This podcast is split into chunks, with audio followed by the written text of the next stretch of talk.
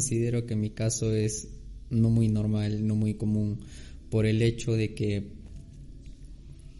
a ver, no sé si te haya pasado, el hecho de que siento, o sea, no sé por qué antes me quejaba de todo, desde que empecé a decirme, y no sé por qué empecé a decirme el hecho de que ah, no me puedo quejar, es que la vida me ha tratado de una manera bien interesante, o sea, es como que no me puedo quejar que me haya faltado alimento, no me puedo quejar que me haya faltado oportunidades, han habido y han estado.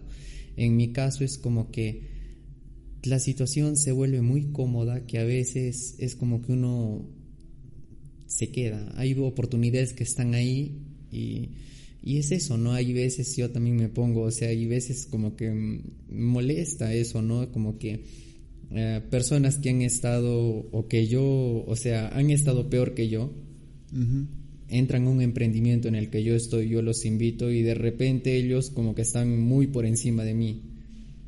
Como que logran más resultados y son varias personas. Y yo digo, si fuera una, bueno, pues coincidencia, pero ya deja de ser coincidencia, ya es algo, o sea, de dentro. Y yo digo, o sea, ¿cómo, cómo, qué es lo que me detiene tanto? Por una parte es eso, por otra parte es de que hay veces yo quiero ya no sé si te ha pasado, quiero el tema de... A ver, un mal hábito. Tengo un mal hábito y el punto es, eh, hay veces me digo, no voy a volver a caer y hay veces no tengo esa fuerza de voluntad y yo mismo termino rompiendo mi palabra, rompiendo mis promesas, rompiendo mi forma y y hay veces, ¿no? Es eso lo que también me desmoraliza y, y, es como que últimamente es como que un círculo vicioso y últimamente es como que enfocarse es un poco más tranca. Ahora, mm, justamente conversando con una empresaria, dijo eso, ¿no? O sea, este, uno por la complacencia a veces no avanza y me recomendó, o sea, enfocarme en en hartarse realmente, ¿no? De mucha comodidad, en decretar, en claro, en privado, que me molesta y enfocar toda esa molestia en avanzar. Ah, recién lo estoy aplicando, o sea, recién me lo dijo ayer y bueno, me parece un buen inicio, pero ¿qué comentas? Porque es como que me sucede esto y es como que por sobre todas las cosas quiero que mi vida física mis resultados físicos, monetarios, vayan acorde, porque adicional a esto, y no sé también si ha pasado, es como que varias personas de mi entorno me dicen, genial, tú tienes una capacidad increíble. por ejemplo, señor César, el gerente, hay veces me dice, ¿sabes qué? O sea, y una vez me lo dijo, tú tienes una capacidad increíble, pero no te la crees. Y, y es eso, ¿no? Es como que hay veces lo que falta es, hay veces creo confianza, porque es, es eso, ¿no? ¿Por qué? ¿Por qué? Porque los resultados no, no son, no sé si te diga pasado, es como que varios de mi entorno están, algunos en marketing digital, algo otros haciendo forex, trading, y tú los miras, ganan bien, ellos van, viajan, todo eso. Yo digo, yo que estuve antes debería estar ahí ¿por qué me quedo tanto? O sea, es... Bueno, es eso, es eso. Es, no sé, hay veces, hay veces... Bueno, son muchas cosas, me imagino, las que se arrastran, pero... Pero bueno, ¿qué opinas? Opino que está bien. ¿Quedarse? Todo está bien. Todo lo que te sucede es coherente. Cuéntame una cosa, Carlos. A medida que tú hablabas, yo te escuchaba. ¿Cómo te sentías a medida que estabas expresando todo eso, a medida que me estabas comentando? La verdad un poco extraño, porque hay veces es como que... O sea, son cosas, incluso antes de venir es como que yo decía, ¿cómo voy a decir? Es más, hay ciertas cosas que más bien me gustaría no decir porque es como que es como un secreto, ¿me entiendes? Es como que bueno, todos tenemos un lado bueno y un lado malo o no tan bueno o vergonzoso o hasta insultante y es como que no queremos sacar esa cosa a la luz porque es como que hay veces decimos, ¿no? Se van a burlar de mí, me van... Y bueno, X y Z cosas que, que ponen. Y bueno, me imagino que es por eso. ¿Por qué crees que es eso? ¿Ser qué? ¿Por qué crees que eso es el origen? Dices, me imagino que es por eso. ¿Por qué crees o por qué te imaginas que es eso?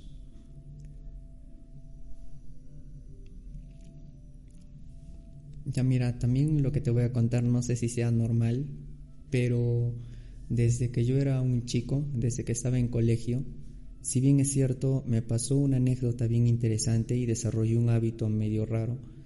Ah, y me imagino que es por eso que hay veces, mm, claro, a veces reflexiono, últimamente he estado haciendo estudios y creo que es por eso, por esos estudios que hago de mí mismo, que, que bueno, ¿no? Pero bueno, eh, te comento la experiencia. bueno, yo tendría 7, 6 años más o menos. Sucede que mi tía de Estados Unidos regresaba, bueno, aquí a Arequipa, y ellos nos traía regalos. Entre tantos, nos trajo como que una, mis tres hermanos una cajita de dulces allá por Halloween. Nos trajeron, ¿no? Y, y bueno, yo feliz, ¿no? Con mi cajita. Y bueno, como nos dieron a los tres, mis dos hermanos se lo terminaron en ese rato. Y yo tenía esa idea de, sabes que esta cajita la voy a guardar para, para lucirme frente a mis amigos. Yo tenía esa idea y yo decía, voy a lucirme frente a mis amigos, voy a lucirme. La guardaba y mi mamá, bueno, y mi papá y mi mamá, oye, cómetelo, cómetelo. No, yo quiero lucirme y lo guardaba y hasta lo escondí. El punto es, pasó tiempo y de repente yo bajé al primer piso, estaba ahí emocionado haciendo mis tareas y de repente es como que Bajo a la cocina y le encuentro a mi hermana con mi caja abierta y con... O sea, estaba comiendo y yo... Que... Bueno, te imaginarás que toda mi ilusión se fue al caño. Me molesté. Claro, ella tendría, no sé, cinco años, yo tendría siete, seis. Pero bueno, el punto es de que me molesté, le di su cocacho, se puso a llorar. Este, vino mi papá que, bueno, me gritó, me pegó incluso ese día. Este, yo también, ¿no? Estaba recontra furioso, le grité. Y ese día es como que mi papá me dijo, no, no se hace que eso que el otro vaya a su cuarto. Yo, te imaginarás la cólera, la rabia, o sea, era, era único. Yo que no sabía qué hacer y, y le gritaba ladrón y todo eso. Bueno, fue mi cuarto y y fue interesante, te digo, porque es como que yo agarré una hoja y sin saber, o sea, es como que empecé a escribir y entre tantos fue como un decreto, me acuerdo, fue como que un cuando sea grande me las van a pagar, cuando sea grande van a van a sentir, o sea, cuando sea grande es como que los maldecía literalmente en esa hoja. Y me acuerdo que una cara me quedó chiquita, la otra cuando sea grande, cuando sea grande. No, y literal, es como que... Lo raro fue que terminado eso, es como que... Admito que se me fue, ya no sentía la ira, la cólera, la rabia, todo eso, o sea, se me fue. Pero el punto fue que yo lo guardé debajo de, de mi biblioteca, ¿no? Y el punto es de que pasó el tiempo, bueno, mamá lo encontró haciendo limpieza, hablamos, todo eso.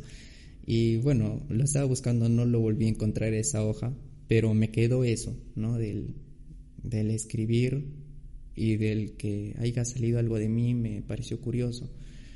De esa experiencia es que por, en colegio, los últimos días de promoción, yo desarrollé ese hábito de, bueno, sabrán que hay veces los profesores hablan de la vida. Esos momentos, los que me parecían más geniales, yo los anotaba. En especial, en otro lugar. Y no sé por qué me dio por escribir las cosas más especiales. Y yo tenía la idea de que si colecciono esos momentos especiales de cada persona, es como que voy a tener algo, o sea, el néctar, algo súper especial al final. Es por eso que al inicio yo anotaba solamente eso, lo que me quedaba, y, y bueno, no, o sea, desarrollé ese hábito, puedo decir, porque hay veces, después de tiempo, hay veces en el carro me venían esas ideas y es como que las anotaba a capela y, bueno, no, o sea, si bien es cierto, desarrollé bastantes escritos, ¿no? O sea, que escribía y escribía y escribía. Y bueno, por esa parte creo que se desarrolló un pensamiento crítico de mi parte. Pero creo que la contraparte de esto es que, y de hecho mi socio también me lo dice, muy teórico. Es como que yo lo pienso demasiado y es como que a la hora de actuar o sea, el encuentro como seis pies al gato y es justo eso, ¿no? Una de las razones por la que he venido y te he pedido esto es que, o sea, sí, pero no, entiendo, o sea, de verdad, es como que me hago bolas y a la hora de la hora es como que me dice, si tú tenías ventaja, ¿cómo es que yo llegué primero, por ejemplo, ¿no? Y bueno, son esas cositas, ¿no? Que como quien dice, una cosa lleva a la otra. Desde ese momento en el que eras niño, cuando descubriste que tu hermana se estaba comiendo ese regalo o esa, ese tesoro que tú guardabas, a partir de ahí dejaste de hablar, supongo, con tus padres, dejaste de comentarles tus secretos. Asumo que por eso hasta ahora ellos no saben muchos secretos de ti y tú te los estás guardando. Cosas internas. Ahora que lo pienso, puede que tengas razón. Y... No hablemos no, de razón. Claro. Sientes que es así. Claro, estoy, estoy reflexionando y sí, pues, porque hay cosas que no les digo, es más, es, como que en mi casa... Tuya. Claro, porque al final es como que cuando estamos en mi casa, ahora que estoy haciendo lo posible, no, no me es natural, por ejemplo, este, conversar en la mesa, no me es natural este, el, el aportar, hay veces en casa y hay veces también por eso tengo un cargo de conciencia, no es como que mi papá hace trabaja y hace, y es como que hay veces yo digo, ¿no? Debería de estarle ayudando y es como que yo me escapo, ¿no? Y, o sea, no, no sé si, si sea normal, por eso es que yo digo, ahora no digo, voy a empezar a ayudar más en casa, ¿no? Porque sí, o sea, he notado que ella también es demasiado como que prefiere estar afuera, prefiero este, hacer otras cosas. Ahora, ¿tu mayor frustración cuál es? ¿El dinero? ¿El hecho de no lograr objetivos con el dinero. ¿Cuál es la mayor frustración? Hay muchas, me has comentado muchas y has llegado casi a un mismo punto, la frustración. ¿Cuál es tu mayor frustración? Hay dos que se me vienen a la mente. Ya. La primera es el hecho de, sí, pues el dinero, o sea, ver que los de mi entorno, que en un momento yo los vi quebrados, ahora están bien el, decir, ¿no? Yo debería tener eso que tú tienes. bueno, es eso. ¿Y el segundo? Uno. Y el segundo es la pregunta del por qué tengo que romper tanto mi propia palabra. ¿Por qué no puedo cumplir? Y más que nada lo digo por este mal hábito, no es como que te he dicho no y de repente vuelvo a caer. He dicho no y vuelvo a caer.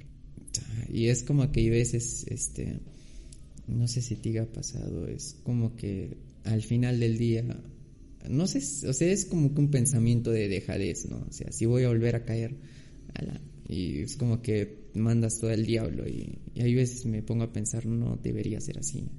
Ok. Vamos por el primero, el dinero. La frustración del dinero. No eres la única persona que está frustrada en el tema económico, hay muchos. Pero sabes qué, empecemos por un punto importante. A medida que tú te vas enfocando en cuál es la debilidad, cuál es la frustración que tú tienes, cuál es la desventaja que tú vas teniendo, en este caso que tus amigos van teniendo más ventaja que tú, cuando en un inicio era todo lo contrario, recuerda que donde está tu atención está tu energía. Donde está tu atención está tu energía. Si tu atención de manera inconsciente está en el por qué ellos y por qué no yo, va a suceder eso toda la vida. Te va a suceder siempre. Donde está tu atención está tu energía. Si yo me voy frustrando, quejando, ¿por qué el gobierno ahora está imponiendo una nueva cuarentena en el país? Entonces estoy desgastando mi energía y lo estoy llevando a un vacío, lo estoy botando, lo estoy malgastando. Eso es número uno.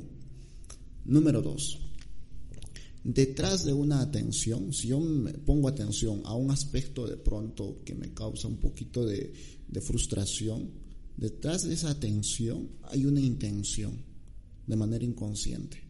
Y esa intención, si se ha forjado a partir de de tu dolor, se va a agrandar más. Y es así. Me comentabas de niño, tú te has frustrado por un hecho de que querías ser más que los demás. Eso era lo que tú querías. ¿Cómo así? Mostrando tu regalo a los demás. Mira, yo tengo esto y tú no tienes esto. ¿Y sabes Era una ilusión de niño, sí, o sea, es como que yo tengo estos dulces de Estados Unidos, ¿no? Y bueno, es que no, en realidad es como que me trizó todas o sea, ver a mi hermana con mi caja media, o sea, abierta, con los dulces abiertos, es como que toda mi ilusión me la tiró al piso, ¿no? Es como que literal ya... Sí, o sea, debo admitir que fue como darse de cara contra la pared, ¿no? Es un baldazo de agua fría. Mira, sabes que el universo es sabio. Vas a seguir jodido hasta que no sanes ese niño. Ahora en abril tengo un retiro de este año exclusivamente de dinero. En el fondo, la sabiduría del dinero es muy agresiva. La mayor parte de personas que tienen carencia y que no logran cualquier objetivo se están frustrando. ¿Y sabes qué hay detrás de esa frustración? Dolor y apego y maldición hacia los demás, críticas hacia los demás. Hoy día venía en taxi y agarré mis sencillos. Tenía justo el sencillo, no tenía ni un centavo más ni un centavo menos para pagarle al taxista. Le di todo el sencillo. Era porte de mi mano, todo el sencillo que había. Le di y ¿sabes qué me hizo el taxista? Me dijo, ¿sabes qué? No tienes un cheque porque esto no me van a recibir. Y yo tenía un cheque de 100 soles. Y le dije, ¿tienes sencillo? Sí, me dijo. Y sabes qué sucede que esa persona, ese taxista, es probable que hasta que muera sea taxista. Y esto no es una maldición, es, una, es un pronóstico mío. ¿Por qué? Porque está enfocándose en, en aparentemente en un, en un punto físico. Finalmente el dinero, esos 20 soles, en sencillo, es lo mismo que un cheque, es lo mismo. Pero un tema energético varían. ¿Cómo así? Cuando una persona rechaza, me rechazo con mis heridas, rechazo un evento de mi pasado, automáticamente estoy rechazando la abundancia en mi vida. ¿Cómo puedo yo lograr algo que, que tal vez me gustaría alcanzar, valga la redundancia, haciéndolo con los demás? ¿Tú quieres lograr éxito? Ayuda a que otros tengan éxito tú quieres lograr salud, ayuda a que otros tengan salud. Ahora, si te das cuenta, ese hecho que lo hagas, siento que te va a ser difícil. El hecho que alguien sea más que tú te frustra, no el hecho que estés como estás, el hecho de compararte, eso es el fondo, eso es el trasfondo. ¿Y sabes dónde esto se forjó? Mucho antes allí cuando maldeciste, cuando dijiste algún día voy a ser grande, ahora eres grande. ¿Sabes qué sucede en, un tema de brujería que voy tratando a muchos pacientes? Sucede que ellos tienen una energía, digamos, estoy mal, me han hecho brujería, ok, no sé si le han hecho brujería, pero en terapia a veces sucede que sí, ellos lo determinan como una magia. Pero ¿sabes por qué entró esa magia? Porque ellos hicieron la misma magia a otra persona. Entonces alguien me dice, oye, a mí, me está yendo bien, antes me iba bien económicamente, pero ahora me va mal. Cuando le hago una regresión, cuando tenía sus negocios y le iba bien, abusaba de sus trabajadores, se creía más. Ahora que le está yendo mal, cree que el mundo es malo con ella, pero no se está dando cuenta que esto inició mucho antes. Por eso te decía, la energía del dinero es muy sabia y es muy agresiva. Aquello que tú no quieres ofrecer y dar, el dinero tampoco te lo da.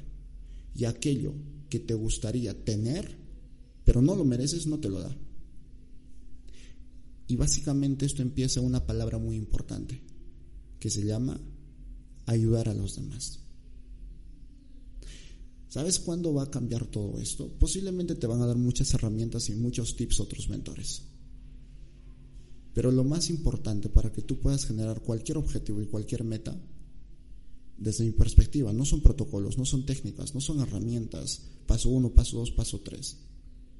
Nace con algo bien sencillo, con salir a la calle y decir yo te ayudo. Con salir hacia de mi padre y decirle, padre, yo te ayudo con salir ante mi madre y decirle, madre, yo te ayudo, hermanita, yo te ayudo.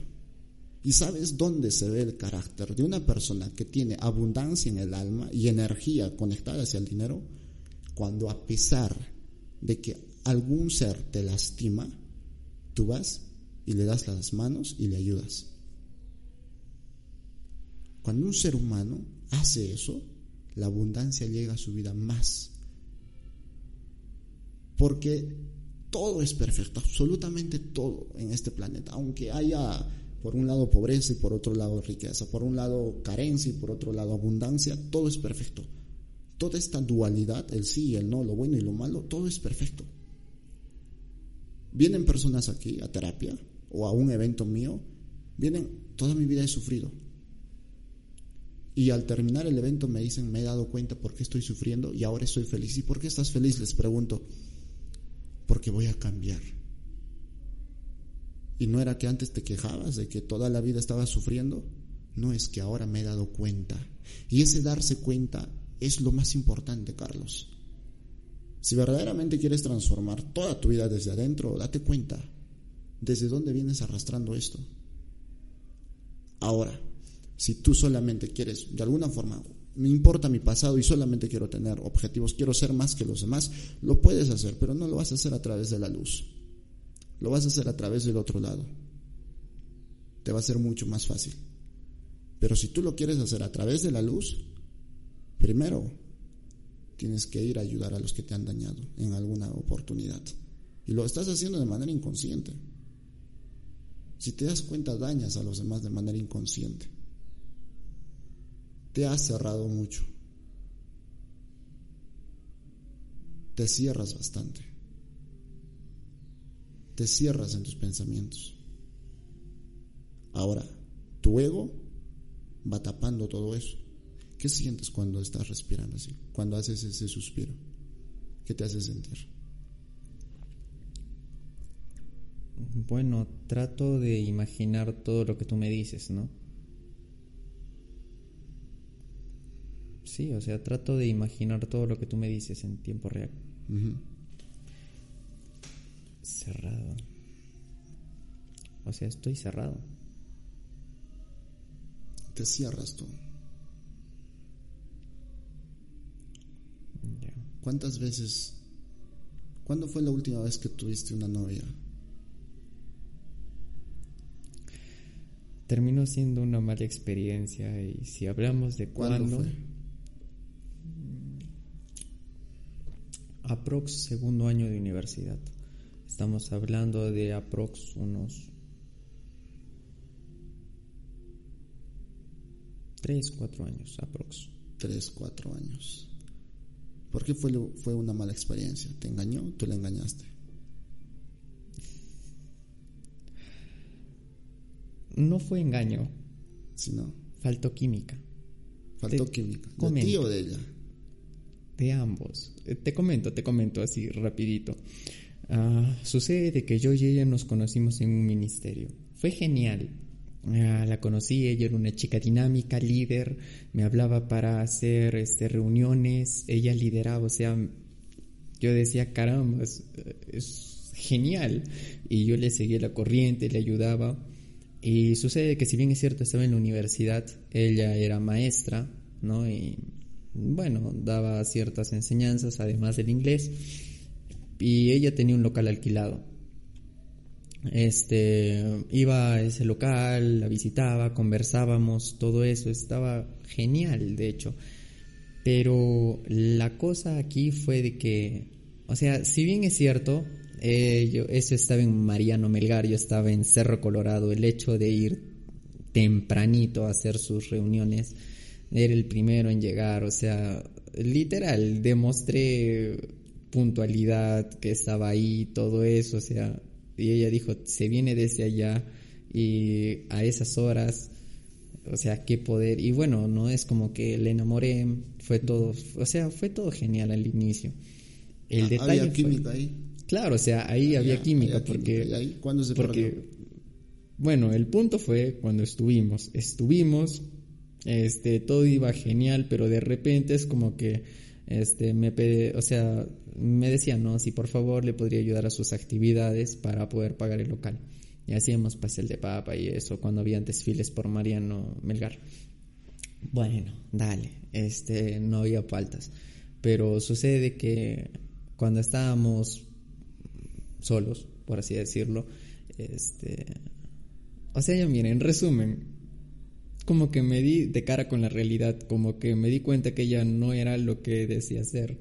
Como que, a ver, antes de, ella decía, no, ¿sabes qué? O sea, es como que a mí los chicos me ruegan, como que estos son manipulables, todo eso. Yo decía, qué poder, o sea, una chica así de carácter, chumas.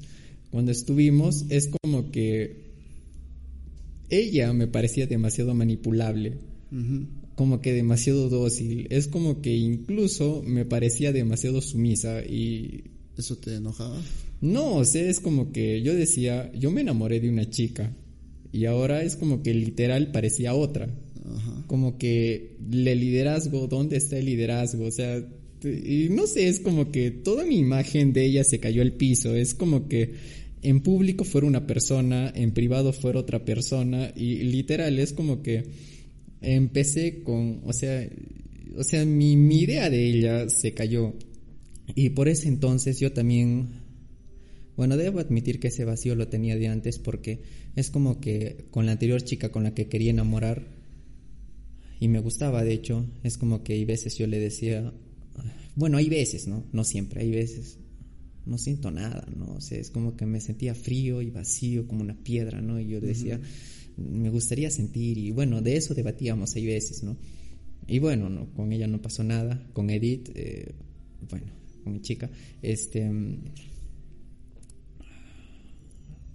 O sea, sucede de que conversamos todo y, y bueno, hubo entre tantos ese momento donde,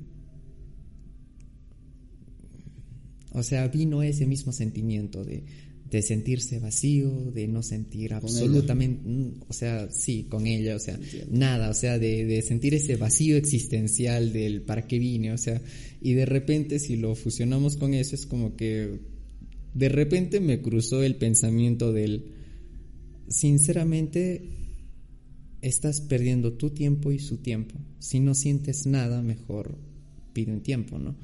Y es como que yo le dije la primera vez, Mira, sinceramente, démonos un tiempo. Ahorita tengo la, la cabeza llena de cosas. Eh, démonos un tiempo, creo que es lo más saludable. La primera vez me lo aceptó. Bueno, regresamos y todo eso. Pero la segunda vez es como que me dijo, mira, si terminamos es para siempre, ¿no? Así que piénsalo bien. Y es como que ahí me metió presión. La segunda es porque en esas mismas fechas era exámenes y exámenes finales.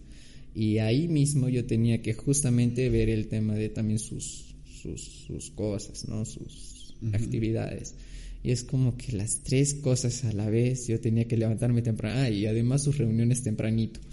Y es como que... Como que una presión, pero única. Y, y justo cuando estaba allá con ella, es como que en mi cabeza siempre cruzaba el... Deberías estar estudiando. Deberías estar en tu casa estás perdiendo tu tiempo. Y otra parte de mí es como que, ¿cómo la vas a dejar? Es, no sé si te iba a pasar, es como que interiormente estaba dividido. Una parte que no quería ni verla y otra parte que no quería soltarla. Y creo yo ahora que eso de estar dividido es pero terrible porque no puedes estar feliz ni aquí ni allá.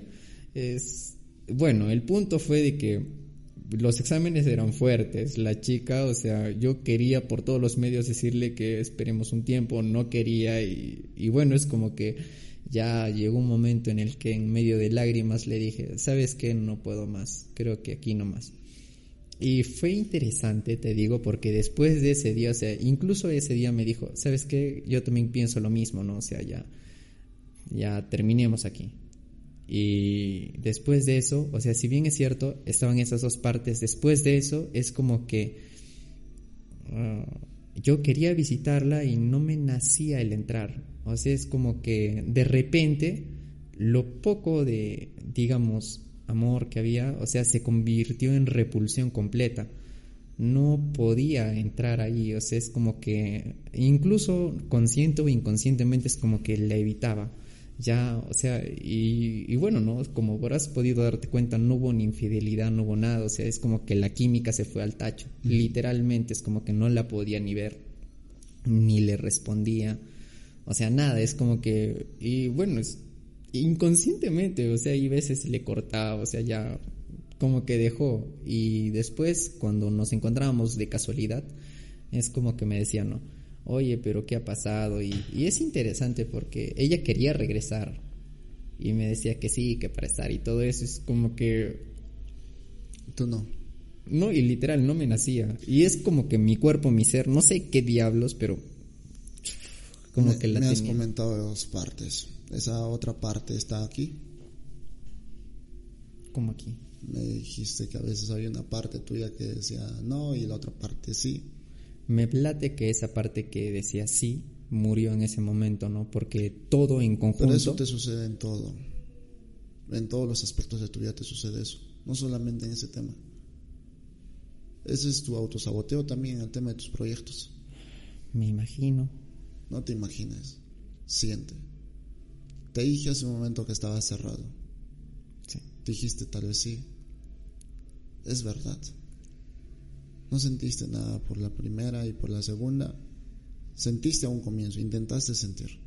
Pero ¿sabes lo que te mata? Tus expectativas. El hecho de tener expectativas sobre algo, sobre alguien. Te habrás dado cuenta que a veces haces las cosas apasionadamente. Pero llega un momento en el que, pum, te bajas. ¿O me estoy equivocando? Sí, y eso te va a seguir sucediendo. ¿Y sabes lo que noto en ti? Sigues huyendo y sigues escapando. Con tus historias. Si me permites decirte esto. Sigues escapando. Sigues huyendo. Cada vez que tú me vas contando, créeme, vas así. Estamos hablando aquí, te vas, te escapas. Luego intentas regresar y de nuevo te vas. Intentas regresar y de nuevo te vas más allá. Y así. Tu inconsciente me está diciendo cómo es tu vida, con tu forma de hablar, con tu forma de contarme. ¿Sabes por qué haces eso?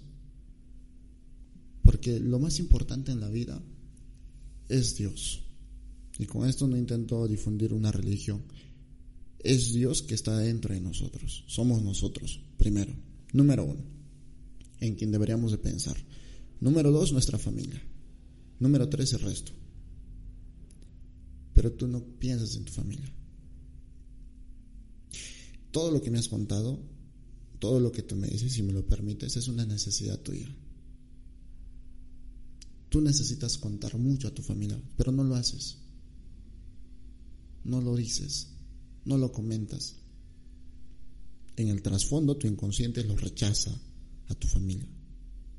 Hay momentos en los que no, pero esa parte llamémosle oscura, siempre está allí. Y ella es la que más te domina, más que tu otra parte. Tú me dijiste, quiero de alguna forma ayudar a mi padre, pero también hay momentos en los que no. Tú me comentaste, al carajo. Te estás dando cuenta que tienes dos partes. La pregunta que yo te haría es cuál de esas dos partes te hace sufrir, la buena o la mala. ¿Cuál de esas dos partes te causa esa frustración que me estuviste comentando? Esa frustración es el que a veces no cumplo mi palabra. ¿Cuál de esas dos partes te hace frustrar? ¿La buena o la mala? Es que sinceramente no creo que se pueda catalogar en buena y mala. Llamémosle entonces el uno, el dos. El uno es aquello que te dice ayuda a tu padre y el dos es el que dice no. pues me frustra cuando no puedo ayudarlo, ¿no? O sea, ¿Y es que no puedes o es que no quieres? Mira, últimamente le estoy ayudando más que ¿Y es que no puedes o es que no quieres? No puedo. No puedes. Sé, es que a veces se me cruza, pero ahora le estoy ayudando cada vez que puedo y estoy haciéndome espacios ahora más que antes. O sea, hay un cambio, claro. Está bien. Ahora empecemos de nuevo. Te va frustrando el dinero. Te va frustrando el hecho de no alcanzar tus metas. Sí. La primera meta de niño que tú conocías, ¿cuál era? Que quisiste alcanzar con todas tus ansias. Me agarraste.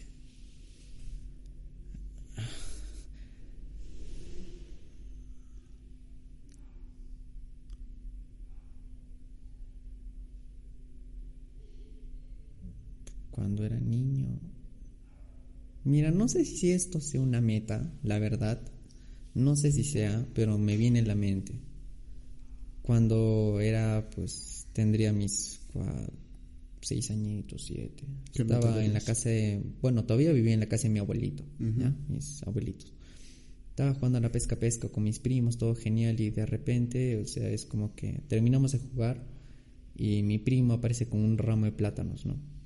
Y, lero, lero, ¿quieres? Y yo, ah, ya, sí, dame. No, compra.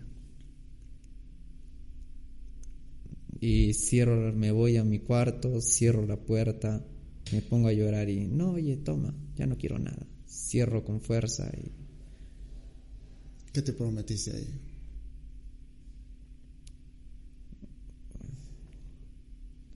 Es que no sé, en ese momento cuando me pongo en esas es como que... Bueno, ahí lo único que me acuerdo es que fui al sillón y... Bueno, en mi cuarto cerré todo, apagué los focos y... Me quedé ahí, ¿no? O sea...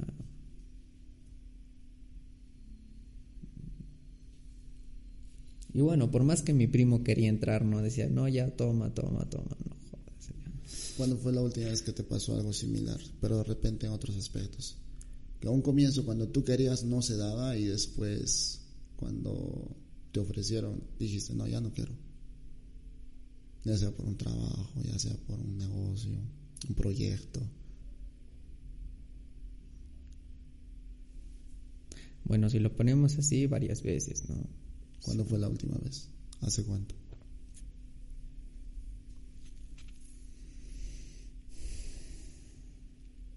Bueno, ahorita estoy haciendo un monoteca. Es como que al inicio me habló mi socio y genial, entré. Eh, él estaba dando bien, estaba agarrándole el hilo y de repente me habló un empresario de Lima. Oye, mira este proyecto. Y estaba, y bueno, como él, bueno, se nota cuando una persona quiere ayudarte en serio. Y me dijo, ¿sabes qué? Te voy a ayudar, que eso, que lo otro, y ahorita para tus resultados y esto. Y bueno, también le acepté dos proyectos a la vez, se me hizo pesadito. Y es como que el otro era bien exigente, dejé en Monotech y de repente, eh, o sea, me di cuenta que en el otro no podía tener resultados, no sé, o sea, literal, mi solución, o sea, me fue difícil al inicio, pero mi solución fue, o sea, dejarlo en stand-by, ¿no? Ver otra vez lo de Monotech y hay veces que estoy haciendo todo lo posible y de repente los resultados a ver, no sé si sea normal. Hago, hago, acciono, me muevo y de repente aparecen pocos resultados. Ah, y de eso yo tengo que, que sacarle más. O sea, el punto es como que...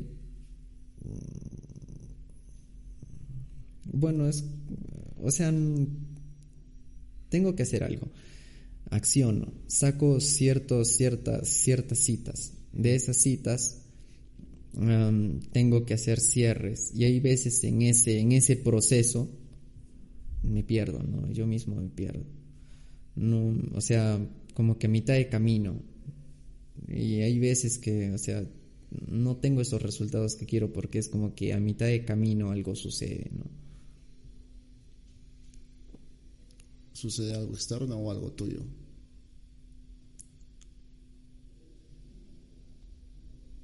Piensas mucho, hombre. Las personas que piensan mucho, bien tienen que volverse genios para que todo lo, lo, lo predijan, o dos, tienen que aprender a sentir. Analizas todo. ¿Qué estás pensando ahora?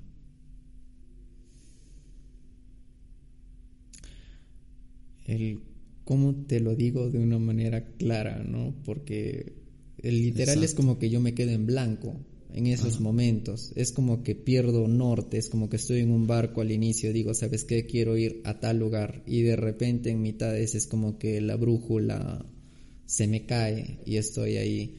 ¿Qué diablos hago ahora? Y... Vamos a empezar de nuevo. Siempre se te va a poner la mente en blanco a medida que vas pensando. Somos seres emocionales. Somos seres pensantes, sí, pero a causa de nuestras emociones.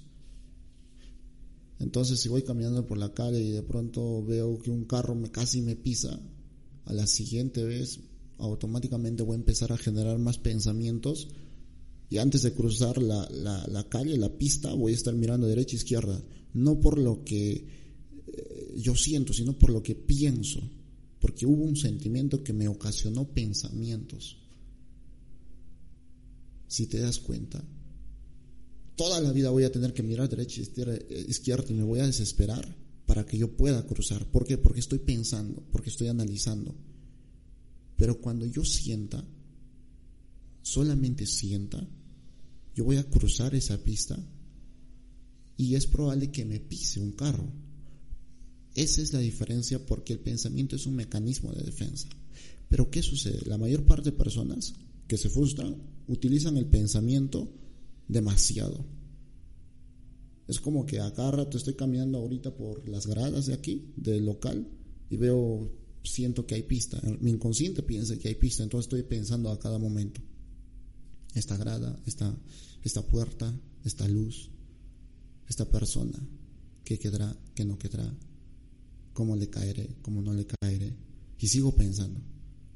Pero simplemente mi mecanismo de defensa se ha extremizado, ya no es natural.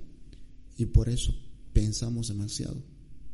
¿Hubo en alguna oportunidad en tu vida en la que empezaste a pensar mucho, empezaste a analizar mucho a partir de no querer sentir, a partir de expulsar, a partir de ser repelente hacia todo el mundo y decir, sabes que no quiero que nadie entre a mi vida? Yo o simplemente yo. ¿Por qué? Porque los demás son malos, me van a lastimar, me van a abandonar, me van a dejar, me van a traicionar y yo no quiero que hagan eso conmigo. Te ha cerrado. Y a partir de ahí utiliza simplemente tu pensamiento. La mejor forma de lograr una meta, la mejor forma de lograr una meta es sentirlo. Una persona que piensa y diga, esta es la meta que yo creo que debo de hacer, y empiezo a pensar, bueno, esta meta lo imagino, lo pienso, créeme que no lo va a alcanzar. Porque va a venir una amenaza, un riesgo de la política externa, interna de la empresa, suba de precios, baja de precios, yo no sé, pero en un momento voy a decir, bueno, si sigo me va a ir mal porque hay este problema. Y entonces me quedo acá, porque estoy pensando. Pero si a esa misma meta yo sentiría y digo, esta es mi meta, siento que esta es mi meta, siento que este propósito lo voy a hacer en determinado tiempo X, pueda que vengan riesgos, pueda que vengan agentes externos que quieran frenar este trabajo que yo estoy haciendo pero a diferencia del primer ejemplo, lo voy a hacer. ¿Sabes por qué? Porque estoy sintiendo. Y al sentir todo es posible, todo. Yo no conozco a alguna persona que haya luchado tanto simplemente porque pensaba, sino es porque sentía. La fe está en el sentir, no está en la mente. El creer verdadero está en el sentir, no está en la cabeza.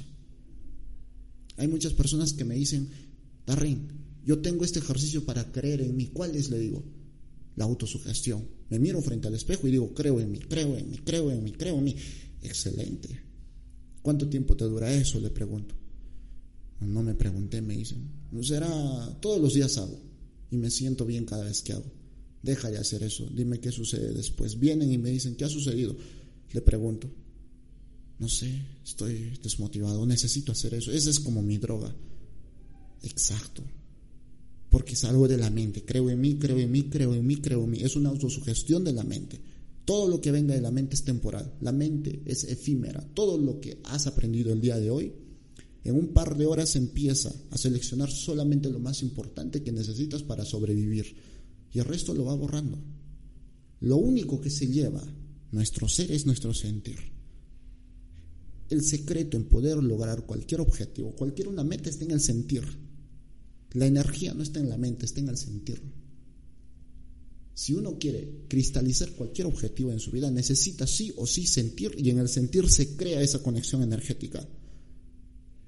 Pero si uno dice, yo creo que debo hacer esto, bueno, ahora me están presentando esto, esta mujer está en mi vida, pero ahora he visto esta mujer que, que actúa de forma distinta, eh, empiezo a comparar, empiezo a ver lo bueno y lo malo, empiezo a ver lo bonito y lo feo. Date cuenta cómo una madre lucha por sus hijos. Mi hijo está jodido en la cárcel, aún así, la mamá lo sigue amando como si ese día estaría naciendo su hijo.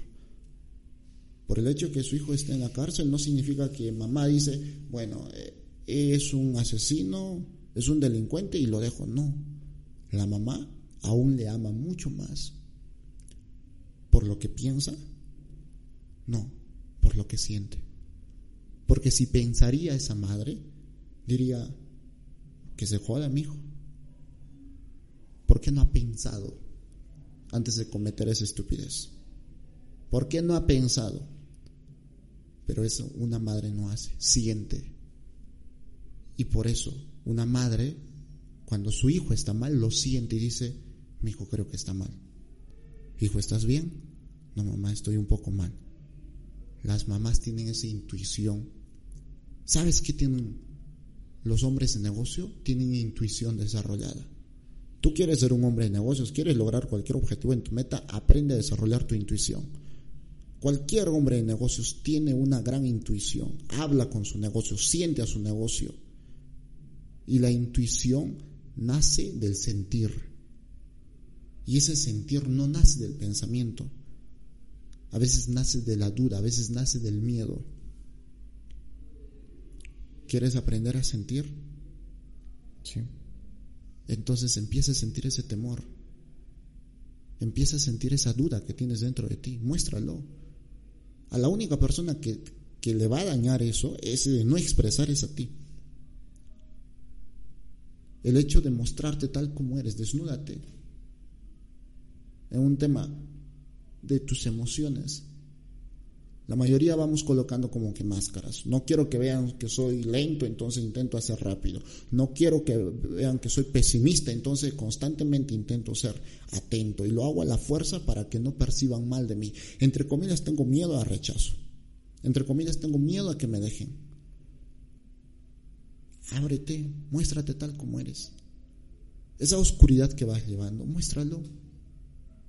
¿Tienes miedos hacia algo? ¿Tienes vergüenza que te pueda suceder algo? Muéstralo. Ábrete allí. Yo al igual que muchos estaba buscando el hecho de que quiero ser más, quiero ser más, quiero tener más energía, quiero tener más energía, quiero ser un mago, quiero convertir, quiero volar y cosas que, que para una persona común y corriente de repente es una imaginación, pero yo lo quería hacer. Y cada vez me frustraba más, me frustraba más. Y todo era un desastre. Venía dinero, no me llenaba. Venía una mujer, no me llenaba. Venía un trabajo, no me llenaba. Mi estudio no me llenaba. No me llenaba nada. Vivía un vacío. Al igual que tú. Y dije, ¿qué necesito? Y volví, volví a empezar. Y dije, ¿sabes qué? A partir de ahora voy a dejar de esconderme. Voy a mostrarme tal como soy. Entonces hubieron momentos en los que de repente tenía miedo a equivocarme hablando, entonces dije, voy a hablar, me equivoco, me importa, yo sigo hablando. Había momentos en el que me daba miedo que se burlasen de mí, pues me paraba ahí y burlense de mí. Lo hacía a propósito a veces. Me dolía, claro que me dolía un comienzo. Era una transformación tremenda. Pero empecé a sentir primero dolor, frustración, miedos, sobre todo miedos. Y una vez que empecé a conectar ya con mi sentir, es que me abrí recién a los sentimientos bonitos.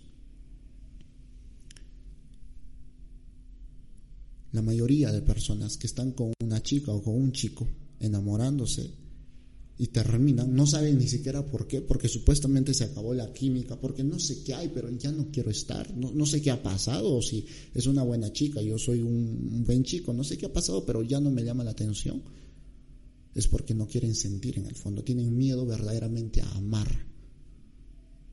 ¿Por qué? Porque estamos heridos. El hecho de sentir, Carlos, siempre te va a conllevar a una responsabilidad de dolor. Por eso el mecanismo de defensa de que de protección de que yo no quiero sentir a fin de que no me dañen está muy activo en la mayoría de personas. En la mayoría. Ayer venía un paciente y venía todo frío, una mujer, y me decía, ¿sabes qué? Yo amaba a mi esposo.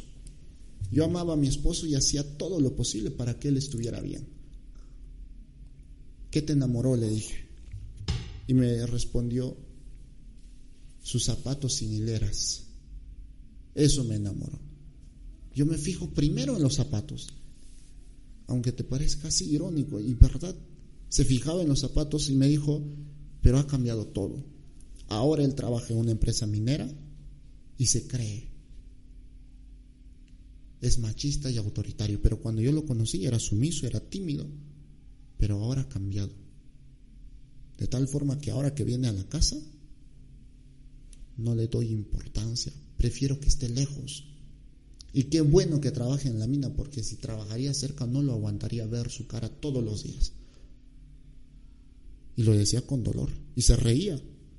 Y a mí me, hacía reír porque me contaba anécdotas que hasta planeaban. Le decía a su esposo, quiero morir cerca de ti. Quiero que me entierren cerca de, tu nicho. Y le decía, no, suficiente en esta vida te aguanto, pero más adelante yo ya no te aguanto. ¿Dónde te van a enterrar a ti? En tal lugar. Bueno, yo a mí que me entierren en otro lugar, en otra ciudad. Hasta ese extremo tenía el dolor. ¿Y sabes qué sucedió cuando yo le toqué? toqué esa herida, se abrió y se puso a llorar. Se puso a llorar demasiado. ¿Por qué? Porque había sido lastimada, había sido insultada, humillada por su esposo. Llegó un momento en el que dijo, ¿sabes qué? Yo ya no quiero sentir esto, dijo ella. Su inconsciente dijo eso, yo ya no quiero seguir sintiendo esto. Entonces a partir de ahora lo que voy a hacer es cambiar mi vida. Y es así que empezó a rechazar a su esposo por un tema de que yo me protejo, de que yo me quiero, aparentemente. Ahora esa mujer no siente, no siente, siente un poquito por sus hijas. Y sus hijas están copiando ese mismo patrón mental y están volviéndose frías, si te das cuenta. Pregúntate, Carlos, ¿cuándo fue aquella vez en la que tú te cerraste? ¿Cuándo fue aquellas oportunidades, en aquellos eventos donde tú te cerraste y dijiste, la gente de allá afuera es mala? Tal vez mi madre, tal vez mi padre, mis hermanos, mis primos son malos. Entonces dijiste, estoy acá. De tal forma que alguien cuando venga a ofrecerte ayuda, tú dices, a ver, ¿qué es lo que quiere lograr de mí? A ver, a ver ¿Qué es lo que quiere alcanzar? Algo quiere a cambio. Porque que me dé ayuda o así nomás o me ofrezca algo no es normal. Algo quiere a cambio. O de repente cuando tú vas a empezar un proyecto empiezas a pensar demasiado, bueno, esto, esto, esto, esto. Si te das cuenta, las veces que te ha ido bien es cuando sentías que eso te iba a ir bien. Y las veces que te ha ido mal es cuando tú creías que te iba a ir bien, pero en realidad estaba en tu pensamiento, creía que es distinto. No tenías la certeza total. ¿Quieres que te vaya bien? Empieza a tener certeza. Y la certeza, ya te dije, nace de ese sentir. Ábrete. Ábrete un montón. Y vas a empezar a tener mucha abundancia. ¿Sabes qué? Hoy en día no importa cuánto sepa una persona, porque todo eso está en Internet. Pero lo que sí no está en Internet es el nivel de conciencia, el nivel de inteligencia emocional que puede tener una persona. Grandes filósofos tenían, sabían demasiado, pero estaban jodidos y hasta se suicidaban al finalizar su vida. Se suicidaron. Y otros que no sabían nada vivían más felices. Porque tú puedes comerte un libro, puedes sabértelo de memoria, pero eso es un pensamiento y el pensamiento no es alma, el alma es el sentimiento. Y lo que tenemos, aquella materia o aquel elemento que es eterno es nuestra alma, no nuestros pensamientos. Deja de analizar tanto, deja de pensar tanto, siente. Si sientes que eso que estás haciendo está bien, sientes que te llena, hazlo. De hecho, tienes razón, porque he estado hilando cabos y sí, es eso.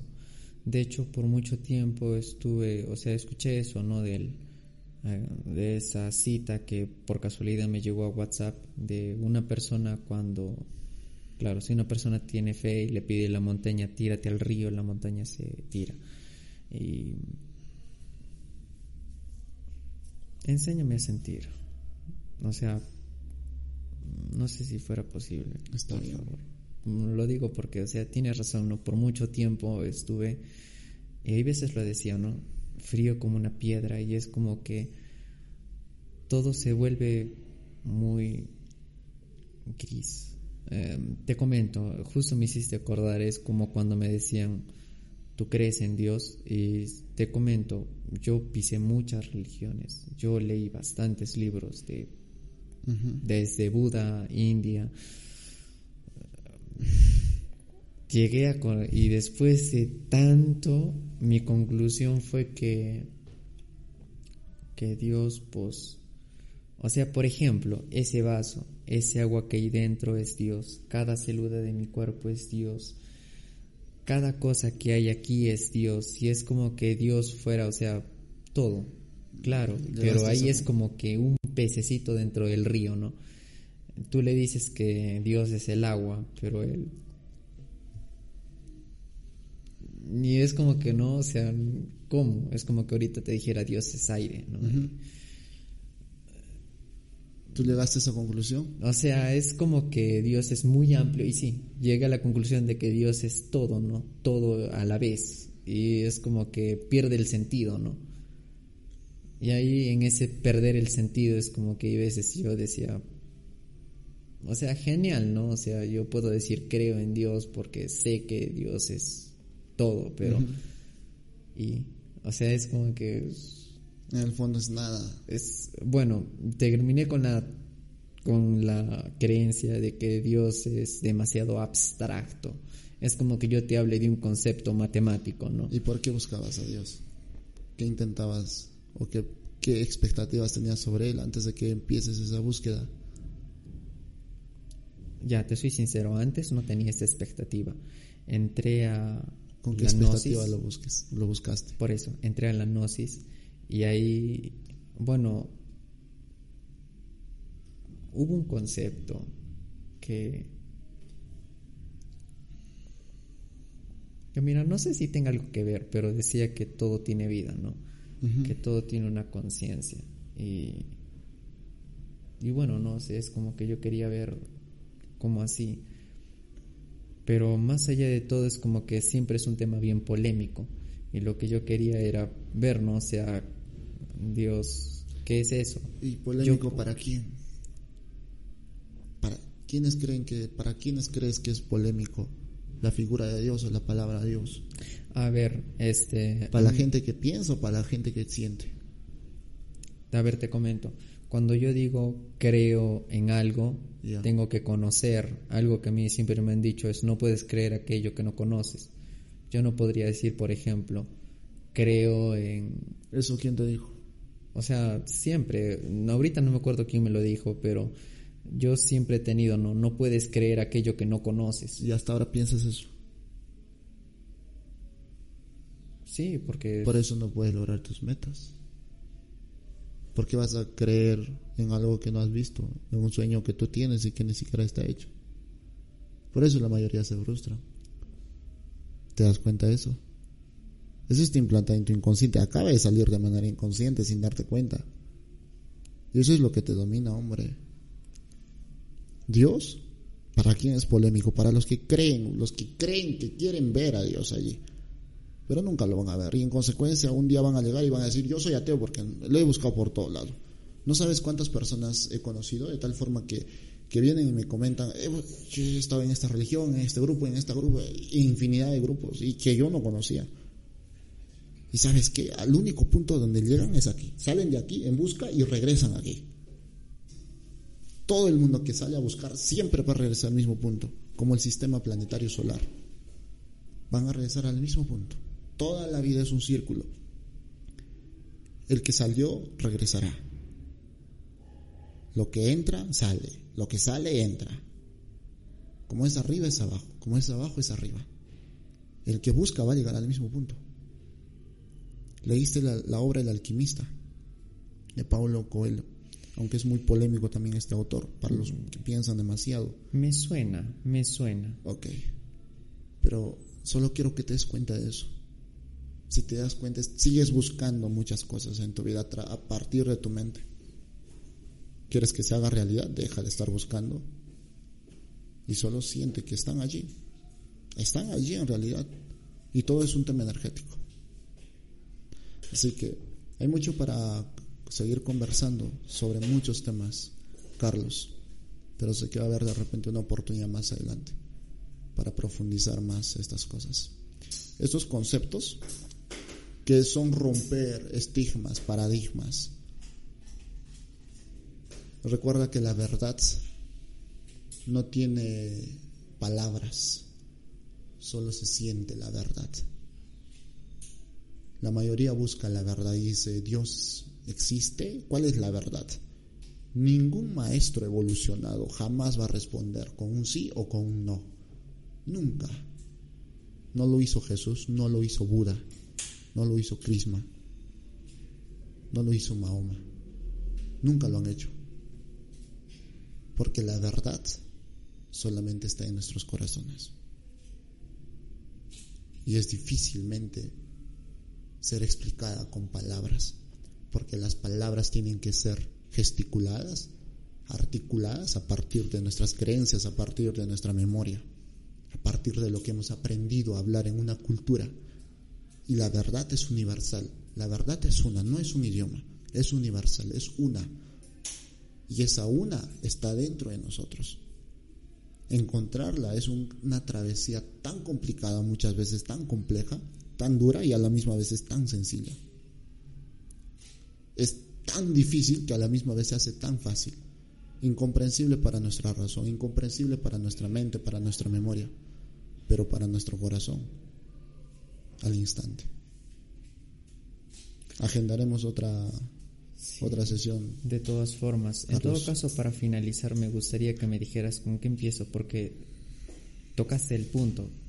Quiero sentir. ¿Qué estás sintiendo en este momento? ¿Qué crees que están sintiendo?